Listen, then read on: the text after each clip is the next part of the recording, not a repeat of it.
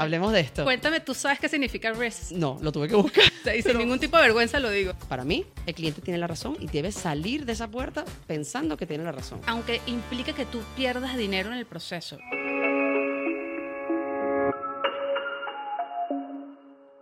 Hola, ¿qué tal? Bienvenidos a este podcast que junta todo lo que aprendemos trabajando en un formato cómodo, empaquetado y sin filtro.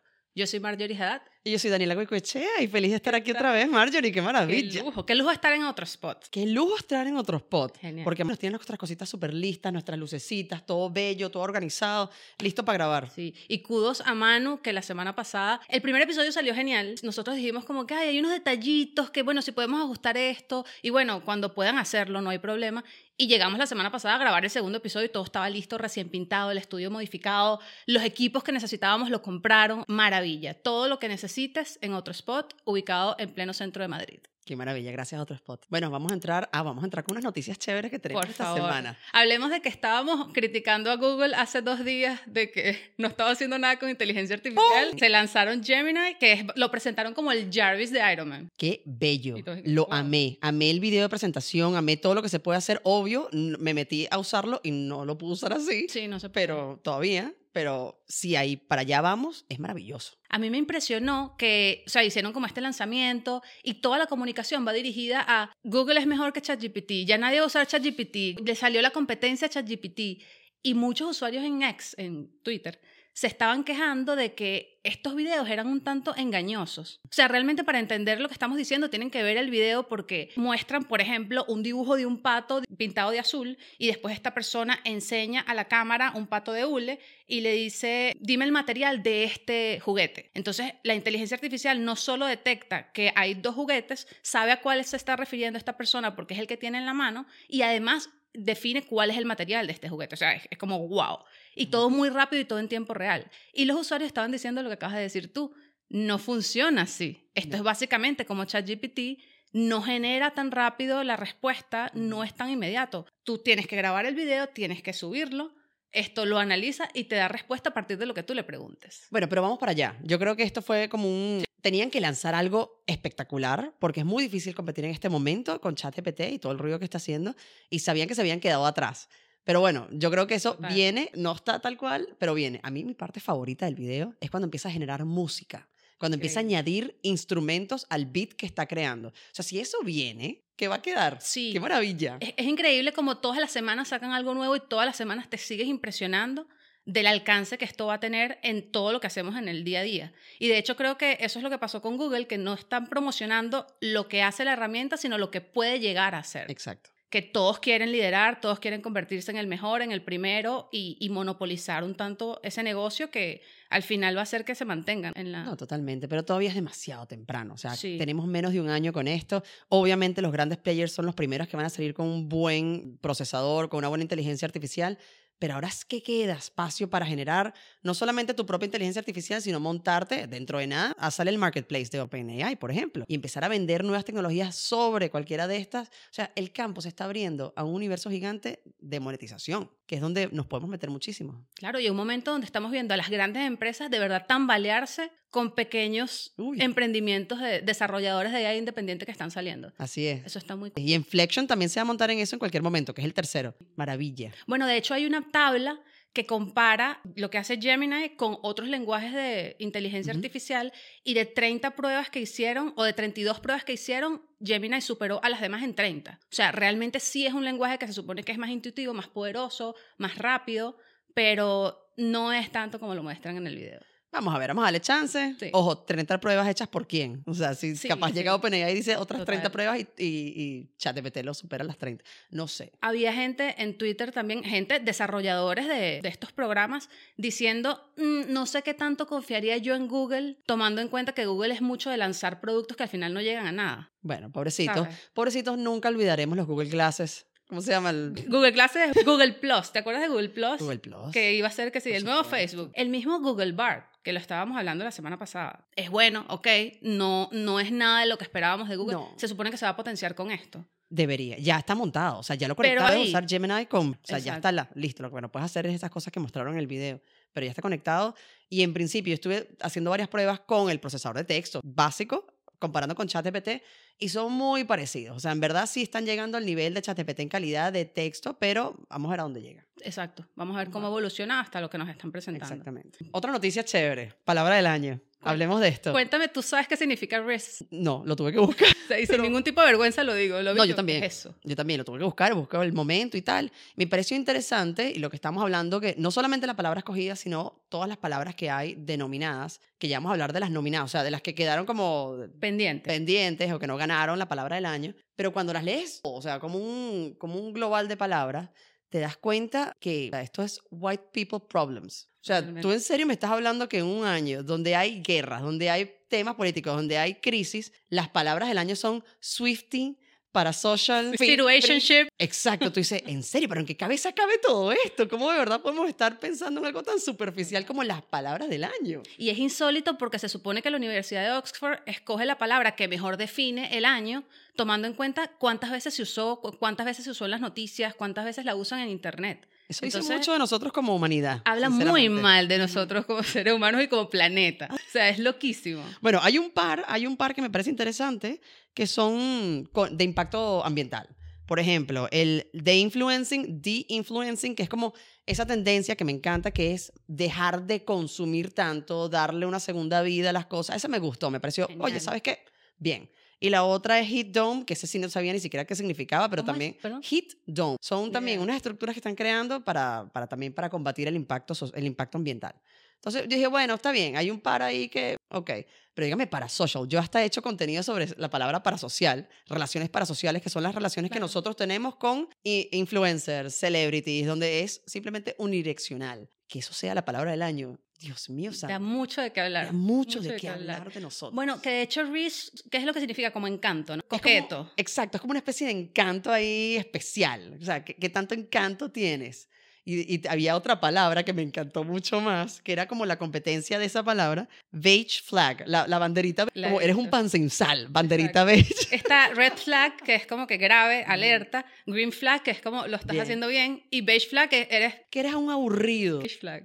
Me encanta esa definición porque siento que es un tema al que no le teníamos de verdad una palabra con que... Menos mal que inventaron eso, porque ¿qué sería nosotros sin el beige flag? Total. Yo vi que, porque me puse a buscar qué carrizo es Reese y de dónde salió esto y por qué es famoso. Y parece que salió de una entrevista o se hizo muy popular en una entrevista que le hizo. Holland. Y le decían y que tú, ¿cómo llevas el, el Reese? Y él y que no, yo no tengo Reese en absoluto. Entonces la gente empezó a buscar qué era Reese, que al final viene como de carisma. Y es como, no seas idiota, Tom, si tienes demasiado. Obvio. Sea, eres el rey del Reese. Pero parte de sus Riz es decir, no tengo Ser Riz, ¿sabes? humilde, Ser qué muy humilde y tan bello. lindo. Checa que cuchigel. Para mí, prompt tenía que ser la palabra, a juro. 100%. Porque marca no solo una nueva forma de lenguaje literal en el que está entrando la Así humanidad, sino un cambio completo en todo lo que hacemos. Se usa en todas las áreas. Así es. Es verdad que nosotros lo tenemos demasiado presente, pero el mundo entero Exacto. todavía no ha terminado de entender que esto viene. Quizás el año que viene puede ser una palabra del año, donde ya el sí, puede ser más generalizada. Ujú. Pero si vas a lo coherente, que por ejemplo Taylor Swift es la persona del año en Time, Swifty tenía que ser la palabra del año. Y Yo teníamos que hacer todo como que un círculo perfecto de narrativa social. Yo hubiese votado por esa, por supuesto. Claro. Ayer yo vi la portada de, Taylor Time. con el, con el GAT y yo dije, no, mañana grabamos, Dani falleció. Dani falleció con esto aquí en este momento. Justamente yo lo, lo compartí porque, claro, fan, obviamente esa mujer cada día gana más fanatismo dentro de mí. Cuando lanzo una foto con ese gato, dije, ya, listo, ya, me derrito completo. Y obviamente todo el mundo que sabe mi adoración por Taylor y por los gatos, que Dani, no sé qué, ya yo sabía que te lo iba a montar, te lo iba a mandar. O sea, me llegó por varios lados. Yo, sí, es así. Que Claro. por cierto, aquí fuera de otro spot, ¿sabes lo que hay? Una gatoteca. Este, este concepto yo lo conocí en Japón, maravilloso. Hay gatotecas, perrotecas, cochinotecas, lo que tú quieras, tecas de cualquier animal. Tú entras, te tomas un café y pasas el día con gatos alrededor que vienen, te acarician y siguen y tú les das cariñito. Qué loco. Es loco, pero este concepto es súper asiático, mega conocido. Aquí en España, creo que es segunda que veo, la primera habrá cerrado. Pero algún día voy a salir de otro spot y voy a meterme en O la sea, es como un zoológico, pero donde tú vas a... Un petting zoo de puros gatos. Tienes 15 gatos que, bueno, a otro día si quieres exploramos ese concepto, porque esos gatos deben odiarse. De- deben- claro, claro. Pues son gatos, pero está fuera, algún día iremos. ¿Qué tal? ¿Tu gato es el típico estereotipo de gato antipático? ¿O Tengo- es de esta nueva raza que, que parece Perros. perro? Tengo las dos, tengo las dos. Tengo dos gatas. Una es estereotípico, pum, de todo, y la otra es gato perro. Maravilla. Mi suegra tenía un gato perro, pero de estos que se volteaba para que tú le hicieras que si cosquillita en la barriga y te, te jugaba en las piernas. Y yo no confío en este gato, tengo miedo, siento que me va a morder. Pobre gato. Es, un amor, pero no va como con la personalidad que los medios han instaurado en mi cabeza de los gatos. Y automáticamente yo, alerta, defensa. De- este gato es muy chévere, esto no está bien. Ay, pobrecito los gatos, que primero porque son muy ariscos y segundo porque, porque son demasiado panas, no entiendo. Total. Bueno, y qué loco como todo esto está yendo, tanto Time como la palabra del año, todo va hacia la generación Z. Todo. O sea, todo va orientado a ellos y poco a poco todas las empresas se van orientando también un poco más a ellos y a lo que quieren. Cosa que da un poquito de rabia. No rabia, pero es un poquito injusto porque en verdad la generación que actualmente son los CEOs y que tienen mayor capacidad adquisitiva son los X. Son la gente que está en su top of the game. Y son las personas que posiblemente toman las decisiones más importantes a nivel de decisiones, no sé, empresariales, familiares, etc. Pero claro, está todo el mundo emocionado con los Zetas porque son los que más ruido hacen, quizás en redes sociales, porque los que están cambiando esquemas, pero te quedas así como, oye, ¿qué pasó con los X? ¿Qué pasó con los millennials? Porque nos quedamos atrás, claro. Que están un poco apostando a futuro, puede ser. Sí, todo, obviamente. Había una, vi una, por cierto, un post de la cuenta Creators de. Instagram, que bueno, es una cuenta de Instagram en Instagram que habla un poco de las tendencias y de lo que sucede o lo que funciona en la plataforma. Y decían cómo la, el Gen Z va a cambiar el contenido en el 2024. Que por cierto, de eso debería ser nuestro próximo episodio. Y hablaba todo esto que tú acabas de mencionar: sustentabilidad en la ropa, el hecho de que para ellos funciona mucho mejor un video en el que te muestre muchas formas de aprovechar un outfit y no solo consume el outfit y después no lo vuelva a usar porque pasó de moda, el hazlo tú mismo, este tema de hacer ropa con, con tus propias manos, el hecho de la libertad que ellos le dan a, a su bienestar mental por encima del trabajo y que son como una generación que se viene que ya no quiere trabajar para nadie. O sea, realmente ellos quieren emprender y están enfocados en eso. Eso me encanta. Y hay, y otra cosa que también decía ese, informe, que exploraremos también la semana que viene, que es cómo estamos pasando de las redes sociales mucho más abiertas y públicas a redes sociales de nicho y cerradas, donde estamos empezando a comunicarnos mucho más por privado, por mensaje, por reacciones a las stories que solamente ve tu grupo más cercano, mucho más que haciendo mensajes o cosas masivas. Y eso habla de hacia dónde van las redes sociales. Que si te pones a ver TikTok, más o menos funciona así. Los niños pequeños se comunican, los pequeños, los Z se comunican así, se comunican más por privado entre sus amigos que por, por público. De hecho, métete a el ejercicio, no sé si lo has hecho, de, no sé, primitos tuyos, amiguitos El mucho más jóvenes, no tienen nada publicado. Nada. No entiendo por qué. Y cambian la foto de perfil a cada rato y a veces la eliminan, pero no tienen ni una foto o suben y la borran. pero tienen unas conversaciones por privado larguísimas. O sea, se comunican todo el tiempo por mensaje directo. Es maravilloso. Es increíble y siento que sí, si todo esto viene así como lo, como lo pronostican en ese post, sí es algo que necesita el mundo. O sea, necesitamos alejarnos un poquito de los filtros, necesitamos comunicación más real por parte de las empresas, necesitamos esto que acabamos de decir de Google, que el video sea más honesto, que me muestres cómo funciona y no que quieras venderme la comunicación de que tú eres mejor que el otro, porque al final de eso se trataba el titular. Y obviamente las empresas apuntan a eso y, y ven ahorita que está haciendo el Gen Z porque de eso depende su futuro. Gente como Shein, que es esta empresa, el- uno de los retailers de ropa más rápido y más grandes del mundo, te lanza estas ofertas por correo y que 98% de descuento. Muy loco. Y tú te metes y de verdad el suéter te vale 3 euros. O sea, Es honesto. Pero para la generación Z, que ya está consciente que esta gente está contaminando muchísimo, que eh, tienen una fama de explotación laboral, o sea que hay muchos, muchos detalles oscuros detrás de lo que están haciendo y la forma como están haciendo dinero, no van a poder sobrevivir. O sea, tienen que cambiar por completo, Así es. no sé si el modelo de negocio, pero por lo menos la forma de comunicarse. Totalmente. No, eh, van a tener que cambiar el modelo. Porque si cambian solamente la forma de comunicarse, van a hacer un greenwashing que tampoco se lo come Sí, nadie. O sea, todo el claro. mundo lo va a oler a leguas. O sea, no, no existe. Sí, porque imagínate que el correo diga que no, no 98% de descuento, sino evita que estas prendas sean botadas a la basura, y paga solo el envío, te cuesta dos euros. O sea, te cambia por completo la, la tortilla. Total. Y puede hacer que ellos se interesen más, pero al final sigue siendo lo mismo. Sí, sigue siendo lo mismo, siguen siendo unos productores masivos del fast fashion, que bueno, que obviamente no están, digamos, alineados con las tendencias que tenemos de sostenibilidad de la generación Z. Qué Totalmente. bueno, qué bueno que sea Menos así, mal. que venga de esa forma. Así es. Tiene la razón la generación Z, tienen la razón los clientes. Bueno, yo estoy emocionadísima con el tema de hoy porque es uno de mis temas favoritos. ¿El cliente tiene la razón o no tiene la razón? Entonces, ¿cómo, cómo lo estructuramos? ¿Cómo lo hacemos? Porque aquí hay muchísimas. Yo tengo demasiadas aristas. dudas. O sea, yo, mi pregunta es, ¿por qué tú dices que el cliente tiene la razón? Porque para mí es como que siempre ha sido no, por defecto. Entonces, ¿por qué tú vienes a cambiar eso y, y de una manera tan, tan, fuerte. A ver, yo tengo como dos dimensiones o dos profundidades de esta respuesta, ¿no? O sea, pa- para ponerlos en, en contexto, yo pasé ocho años en mi vida dedicado a la hostelería, donde tenía que, digamos, creamos una marca donde teníamos un restaurante y me fui cuando teníamos 90. O sea, he recibido feedback de cliente positivo y negativo a saco, o sea, infinito. He tenido que lidiar con feedback y con opiniones de clientes muy bravos, muy enfadados y clientes felices. O sea, todo. estabas en contacto, en algún punto estuviste en contacto con la gente Por de frente. Por Ok. supuesto, porque de hecho hay, hay feedbacks que quizás no podía resolver cuando ya estaba, cuando ya éramos muy grandes, la community manager, sino que tenía que elevarse a una persona quizás con más experiencia Claro. y tenía que tocarlos yo. Y durante mi camino fui cambiando por completo mi visión sobre el cliente tiene o no tiene la razón. Yo me acuerdo, Marjorie, cuando nosotros comenzamos, que recibía críticas del restaurante, por ejemplo, gente que se metía con el staff, no se metía, simplemente se quejaba de algo que había hecho el staff y yo salía como un tigre a defender a mi gente, como un tigre a defender a la gente. Y claro, ¿qué pasaba? Que la persona a la que yo le respondía se ponía, se enfadaba aún más. Porque claro, no, no estaba de alguna forma entendiendo su No se problema sentía apoyado. no se sentía apoyado. Entonces yo empecé a, a investigar el tema, a ver cómo podía mejorar esto que yo estaba haciendo y me di cuenta que, bueno, primero, el cliente puede o no puede tener la razón, no importa. Él tiene que salir de tu negocio, de tu servicio, de tu agencia, pensando que tiene la razón. Porque no hay forma de que tú convenzas a una persona de lo contrario y menos en caliente. Si una persona que viene con una queja o tiene una frustración, no lo vas a convencer de lo contrario. No existe. No, claro. existe. Lo que vas a hacerlo es hacerlo sentir como un imbécil, posiblemente, porque capaz se dé cuenta que sí, la cagó, pero lo vas a hacer sentir mal. No quieres que una persona se sienta mal en tu negocio. No existe. Entonces, lo primero es, para mí, el cliente tiene la razón y debes salir de esa puerta pensando que tiene la razón. Claro. O sea, aunque el cliente no tenga la razón, hazlo sentir que sí. Exactamente. Y luego mi segunda profundidad, digamos, la segunda dimensión es qué hacer con ese feedback. ¿No? Tú puedes decir, ok, sí, sí tienes la razón, fenomenal, vete. Y después dices interiormente, dices, bueno, no, el señor no tiene la razón, el cliente no tiene razón, el tipo es lo que está loco, lo que sea. O tomas la decisión de tratar de entender qué fue lo que le pasó a esa persona, por qué vino con este problema, qué fue lo que pasó mal, lo que hicimos mal y cómo lo puedo solucionar para que no vuelva a pasar.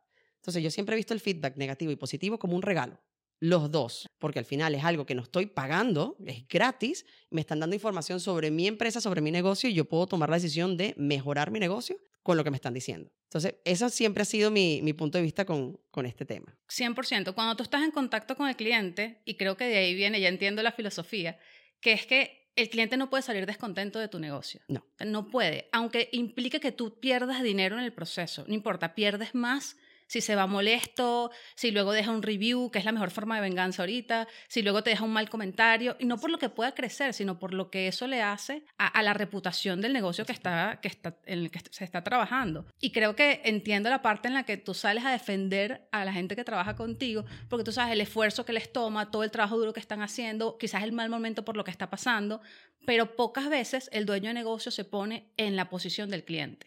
Y dice, ¿qué tal si el cliente también está pasando un mal día y solo necesita amabilidad? Solo necesita que yo le responda sin una grosería. Así Ahí es. estoy de acuerdo. Pero si lo pasamos al modelo agencia, sigues pensando que el cliente siempre tiene la razón. Yo creo que el cliente no siempre tiene la razón en nuestro modelo, porque el 90% del tiempo no sabe lo que quieren o lo que necesitan. Entonces, y cuando lo saben lo que quieren, de repente no saben lo que el procedimiento que hay que seguir para lograrlo.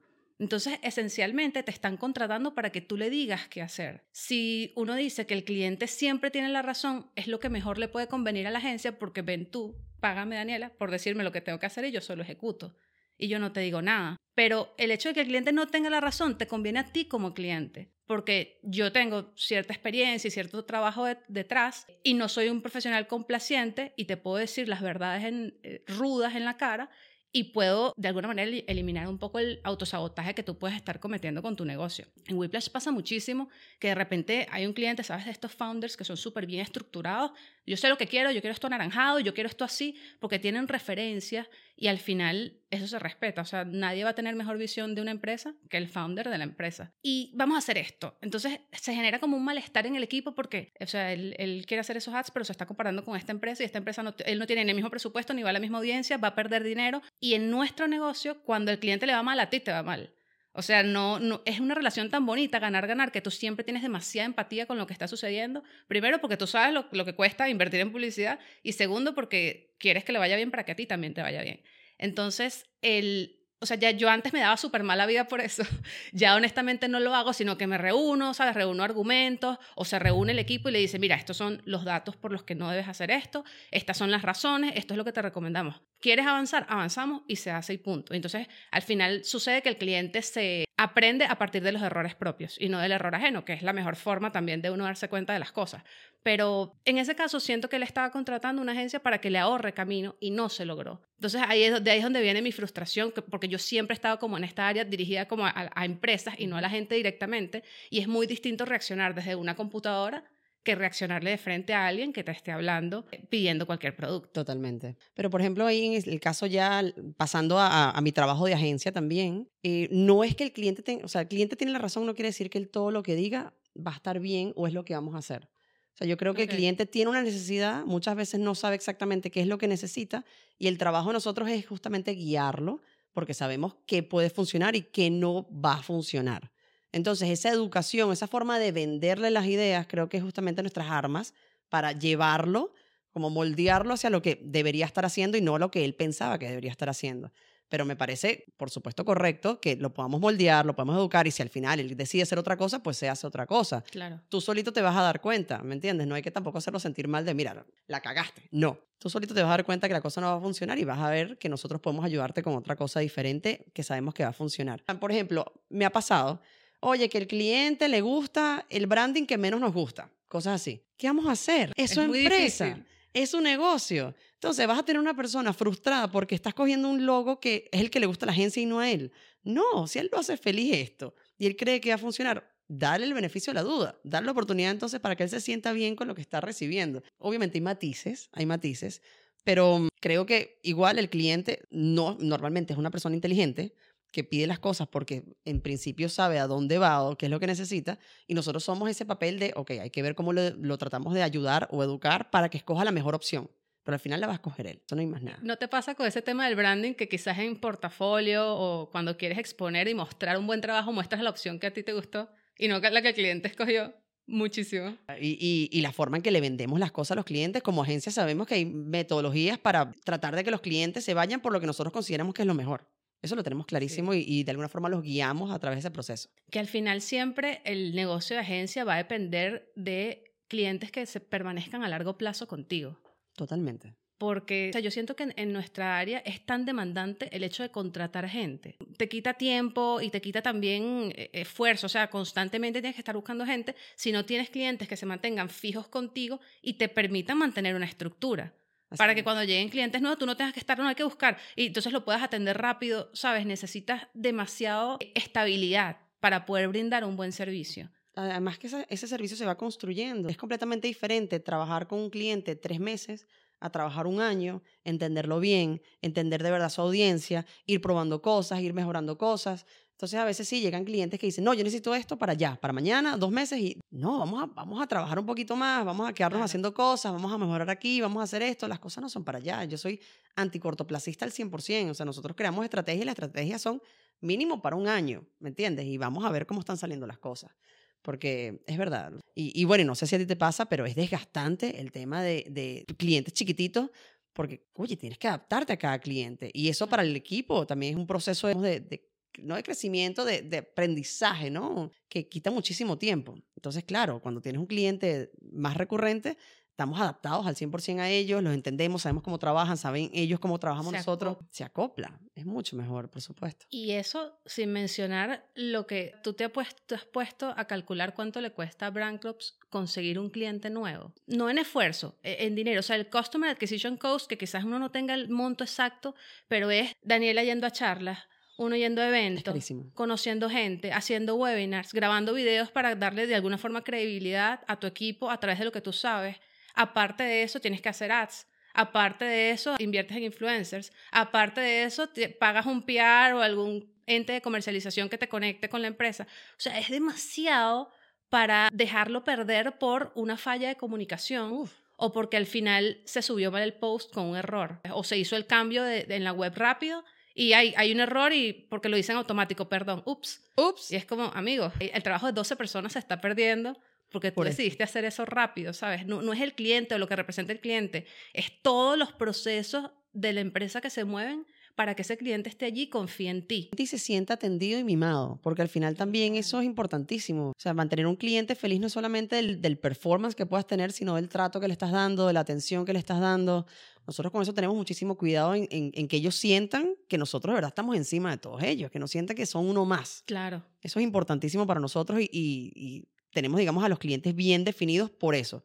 Oye, mira, ¿qué está pasando con ella? ¿Cómo se siente? ¿Están de vacaciones? ¿En qué están? ¿Cuándo hablamos con ella? ¿Cuándo nos reunimos? Etcétera. ¿no? Pero yo creo que esto que estás diciendo se, se puede, en todos los sectores, mantener un cliente es mucho mejor que conseguir un nuevo. Está Sí. probado. Igual si vendes un producto, el cliente recurrente es a lo que tienes que apostar. Entonces, esa, esas técnicas que nosotros tengamos, metodologías de fidelización, son maravillosas y obviamente eso viene del trato que le estás dando al cliente, del servicio, del, de la calidad del producto que le vayas a dar y después de todo esto. Pero no solamente para la agencia, para, hasta para el restaurante que estábamos hablando antes. Es mucho más fácil para mí decirle a él, tengo una hamburguesa nueva, ven, a contarte la historia del restaurante y no sé qué, no sé qué, o sea, ya. Totalmente. Y al final, el cliente en nuestra área, y bueno, si se va a comer también una buena hamburguesa que se la estás vendiendo y no, no quieres llegar al efecto McDonald's, ¿sabes? Que es que te muestran algo que al final no es lo que te vas a comer. Y lo mismo sucede con las agencias. Están pagando calidad, porque nuestros clientes pueden perfectamente eh, buscar quien le haga una web en eh, Upwork y pagar eso una fracción de precio para que se lo haga alguien que tiene buena reputación. Pero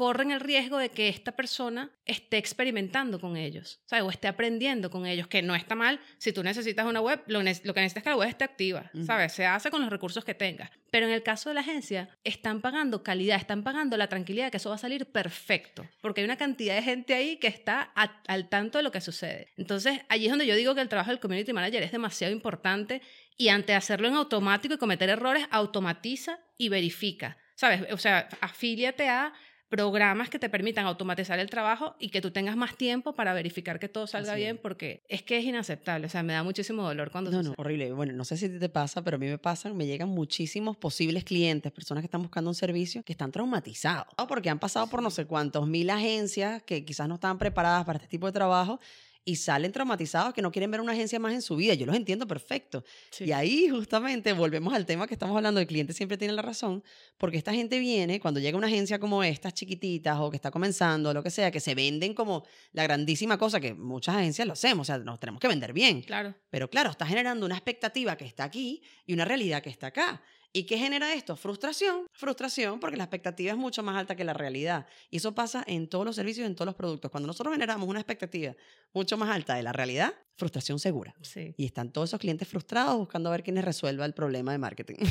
Pobrecitos. De verdad generan traumas porque la gente pierde tiempo, dinero. O sea, al final es como todos los hopes del negocio están puestos en este equipo que me va a ayudar y cuando no funciona, pagamos todos al final un poquito. Eh, mi hermano tiene un, un mantra en Whiplash que es demasiado cool porque él dice under promise y over deliver. Bien. O sea, tú di que vas a entregar en 10 días y si te tomas 5 y entrégale en 5, ¿sabes? Exagera la promesa Bien. Y cúmplele antes para que el cliente tenga como mayor confianza en ti y siempre se impresionan y siempre... Eso es momento wow. Eso es lo que se llama un momento wow. Y son los detalles de los que tú estabas hablando ahorita que generan una relación de confianza con el cliente y que le dicen, no, si me voy a quedar con él porque él me da seguridad. o le regalas algo, o le mandas algo, no sé qué. Es- Esos detallitos son los que terminan de cuidar, de cuidar la relación y, no- y, y lo que estoy hablando yo, de tener la expectativa aquí y la realidad acá, es al revés. Tienes la realidad acá, la expectativa aquí, ¡pum! ¡Wow! Y es tan fácil de hacer. Es tan Es fácil un de tema de estrategia. Así es. Qué bonito ese momento además en donde tú puedes escoger tus clientes. Uy, ¿verdad que sí?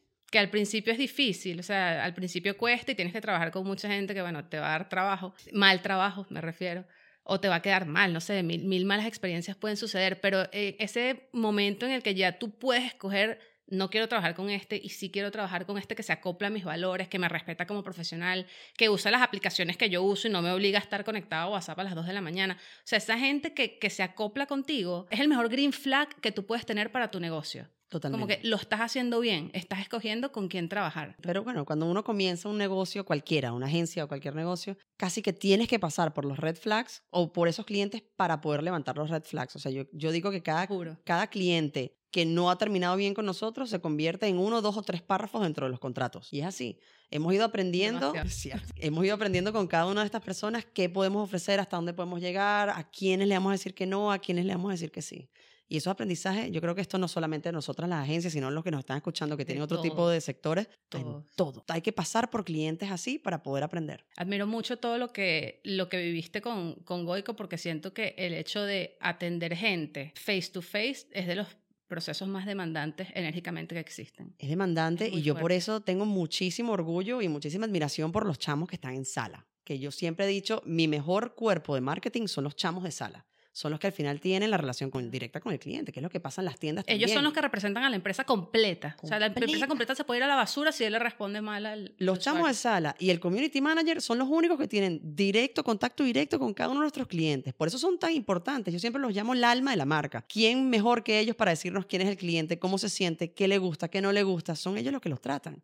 Y de transmitir, obviamente, la esencia de una marca y ser los embajadores o, o el alma de la marca. Qué importante. Por eso es que tienen que estar tan bien formados. Eso te iba a decir. ¿Ustedes eh, tienen algún tipo de formación psicológica o tuvieron en algún momento en Goico eh, que, que le preparara de verdad a la persona que va a atender al público? Formación psicológica no. La verdad es que es interesante pensar eso. Nunca lo he visto, o pregunto porque... Yo tampoco, por yo si tampoco. acaso. Tiene sentido mucho en hostelería que, es verdad que en hostelería te puede llegar una persona que la está pasando buenísimo, pero te puede llegar una persona que la ha pasado malísimo en el día y lo que está, bueno, la paga, digamos, con el camarero. Y tú ¿Cómo? serviste la misma hamburguesa, es lo mismo. Igualito. Pero claro, está llegando una persona con una energía súper negativa y, y- y, bueno, explota, obviamente, ¿no? Poder lidiar con eso no es nada fácil. Y más si el camarero, por ejemplo, está teniendo también un mal día, que puede pasar perfectamente. Pero no, no, no había formación psicológica, sí ha habido mucha formación, en, en- sobre todo cuando una empresa crece como Goico, tienes que haber procesos, tiene que haber formación constante a todo nivel, cocina, sala, oficina, todo. No solamente lidiar con, con, con clientes, sino de todo, formaciones de todo. Y a nivel de, ya en las agencias, uno es un poco el psicólogo de toda la gente que trabaja con, nosotros. O sea, como para que se lleven bien entre ellos, para que se lleven bien ellos con el cliente. Es como que, mira, somos un equipo, el trabajo es común, debemos ayudarnos, debemos ayudarlo a él, hay que tener paciencia, empatía, no sé qué. Tal cual. Es ¿no? A mí demasiado me pasa lo mismo, me pasa lo mismo, más que también pasa, no sé si te pasa a ti, que yo tengo un equipo, sobre todo el que está encargado de social media, es muy joven, es muy fresquito, es muy joven, son chamos jóvenes. Entonces, a veces el drama puede más con ellos, ¿me entiendes? Y, y no ven las, las, las, las posibles discusiones o los problemas con el cliente como algo no personal, que es lo que la gente joven tiende a tomárselo muy personal, sino como algo que simplemente está pasando y hay que meter una estrategia para resolverlo. Entonces, Claro. mi invitación con ella siempre es a entender, a empatizar, a, a ver la forma, el, el problema emocional que puede estar teniendo el cliente o esa frustración que está teniendo el cliente y entender cómo le podemos dar la vuelta, tocando primero la emoción para luego racionalizar. Que el- muchas veces se, se hace lo contrario y es completamente erróneo. Tratar de racionalizar un problema de atención al cliente, ya sea en agencia o en donde sea, es lo peor que podemos hacer. Es lo peor. Siempre hay que tratar la emoción primero, calmar ese caliente que está pasando para luego, más adelante, tocar el raciocinio. Y al final te presentan que si Daniela es la marquetera, mentira, Daniela es psicóloga. De, eso es que está graduada. Es lo que más me gusta. Increíble.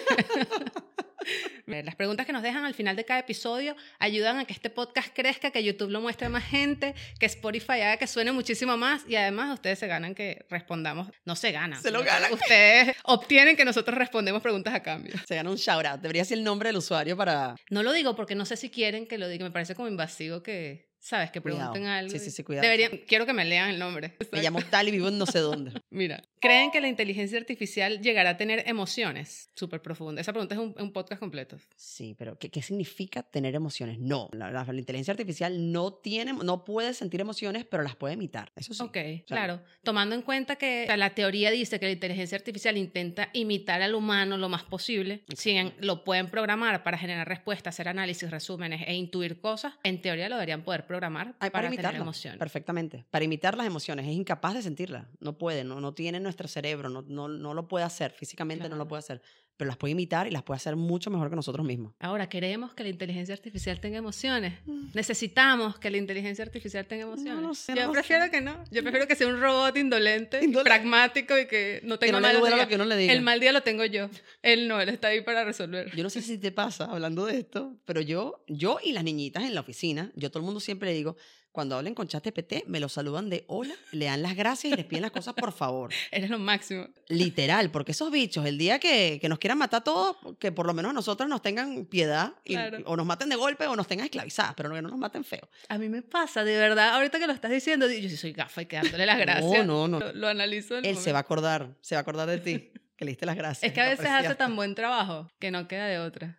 A veces que hace un mal trabajo y da ganas de tratarlo mal. ¿Cómo revolucionará la inteligencia artificial la música? ¿Cómo deberían pre- prepararse los artistas musicales para lo que viene? Eso está muy Esa, ligado. esa es una de las industrias más que, está viene más cambiando mucho. cambios. Sí. Es lo que hablábamos la otra vez de la creatividad, ¿no? Viene de lo mismo, simplemente que es otro formato, es música. Cómo crea arte, cómo crea música. Al final, él está alimentado por todo lo que somos nosotros, por todo lo que es la humanidad. Eso es su, su base de datos. Y nosotros podemos utilizarlo como starting point para generar y ser creativos sobre lo que él nos propone. Pero Claro. sin duda va a avanzar, o sea, nos va a hacer la vida mucho más fácil en música porque todo lo que son beats y cosas rutinarias, creo que lo va a hacer él sin ningún problema. Sí, total. Y quizás se siga enfatizando más, bueno, quizás no, seguro, se enfatice más como esta simplificación de la industria musical. Sabes que siempre ha habido detrás del artista toda una estructura discográfica, Sí, sí. abogados, no sé qué, que ganan mucho más que el artista solo por estar ahí y que son los que deciden qué artista suena y qué no. Ya, creo que desde TikTok eso está como cediendo porque de hecho estas personas están enfocadas en TikTok para sacar a los artistas de allí. Pero aparte de eso, la inteligencia artificial, al democratizar el hecho de que todos podamos hacer música, como tú estás diciendo, va a ser como mucho más personalizado todo. Ya no vas a necesitar a alguien que te diga lo que tienes que escuchar porque tú vas a poder escoger que Taylor Swift haga una canción para ti, con tu historia. ¿Sabes? De la relación que tú tienes, no sé, con tu hija o con tu Me gato. muero. O Ese sea, día, si ese día llega, te llamaré y la escucharemos juntas. yo creo que lo vamos a hacer pronto. Sí, sí, bien, se viene la personalización. De hecho, si tú te pones a preguntarle a tu mamá o a tus tías que, ¿cuál es tu artista favorito? Todas te dicen y que Luis Miguel, Juan Gabriel, Julio Iglesias. O sea, había cuatro, Cuatro. artistas y esos eran. Imagínate ahora. Y ahora ha sido como tanto. en- la generación en TV, que somos un poco nosotros, dio como pantalla para que aparecieran muchos más. De hecho, se desarrollaron muchísimos géneros musicales. Y yo recuerdo cuando estaba en la radio que una canción podía durar seis meses sonando, de primera, y seguía siendo la mejor canción. Ahorita en una semana los singles saturan. O sea, ya tú no quieres escuchar más esto, porque ya tiene una semana sonando la misma canción de Bad Bunny, ya basta. Todo se ha reducido al mínimo de tiempo. Hay Sí. muchísima más variedad, obviamente, porque tenemos muchas menos barreras de entrada para absolutamente todo. Para todo tenemos menos barreras de entrada, inclusive para la música y la composición. Si ya hay tantas herramientas que te hacen tantas cosas sin tú tener que saber hacer una carrera, digamos, en música o estudiar música, sino que con un par de cositas montas una canción. ¡Qué maravilla! Sí. Y habrá que ver, no sé, no tengo ni idea cómo van a legislar nada sobre inteligencia artificial, pero sobre todo la música, cómo legislar el hecho de que el artista gane por el uso de su voz. O sea, no tengo idea, se verá en la práctica, porque eso nadie lo va a establecer antes. Todo el tema de la propiedad intelectual se viene duro próximamente con inteligencia artificial, no solamente música, sino también información. Sí. todo lo que estamos haciendo nosotros con ChatGPT, ¿de dónde saca ChatGPT la información? ¿A quién le estamos rindiendo de alguna forma tributo o lo que sea? ¿A quién estamos nosotros mencionando porque alguien inventó esa información? Y lo que estamos haciendo ahora es pensar que porque lo hizo inteligencia artificial no tiene ningún tipo de derecho a autor. Y posiblemente sí lo tenga. Claro. Eso Y viene. ese bucle en el que vamos a entrar en algún momento, yo pensaba que era lejano, pero a lo mejor no, que la inteligencia artificial ahorita saca la información de Internet que fue creada por humanos. Pero todos los días vemos en Internet información creada por ChatGPT que te dicen en las páginas de noticias, esto fue redactado con ChatGPT no sé qué. Entonces cuando ya todo esté saturado de información creada con ChatGPT y se empieza a retroalimentar de información creada por él mismo, eso me preocupa, ¿qué va a pasar con el mundo? ¿Sabes? ¿En qué momento vamos a evolucionar nosotros y la información que estamos manejando si dejamos de producir se autoeduca? Bueno, lo que hablamos también, el, el premium human. El premium ¿no? Humano. ¿Dónde entra el humano y qué lo va a hacer distinto? ¿Y cómo, cómo, vamos, cómo vamos a pedir que sea humano y que no sea ChatGPT el que lo hace todo? Hagan una tesis de eso. Todos los estudiantes ahorita deberían estar haciendo tesis de ese La están haciendo con porque- ChatGPT. Porque es que hay demasiadas aristas que, que se pueden analizar. Bueno, qué divino este tema. Nos queda demasiado por hablar. Me encanta. ¿Cómo te puedo seguir en Instagram para hablar contigo? A mí, checa. Sí. A mí con Dani Goico y a ti. Arroba Marjorie Haddad. Nos siguen en Instagram, se suscriben a YouTube, estrellitas en Spotify, que parece mentira, pero uno decir eso funciona porque la gente se le olvida. Es que tú sabes cuál es la mejor forma de que la gente haga cosas. Pidiéndoselas. Pidiéndoselas. Qué cosas, ¿no? Ese es un gran mensaje para terminar este podcast. Chao.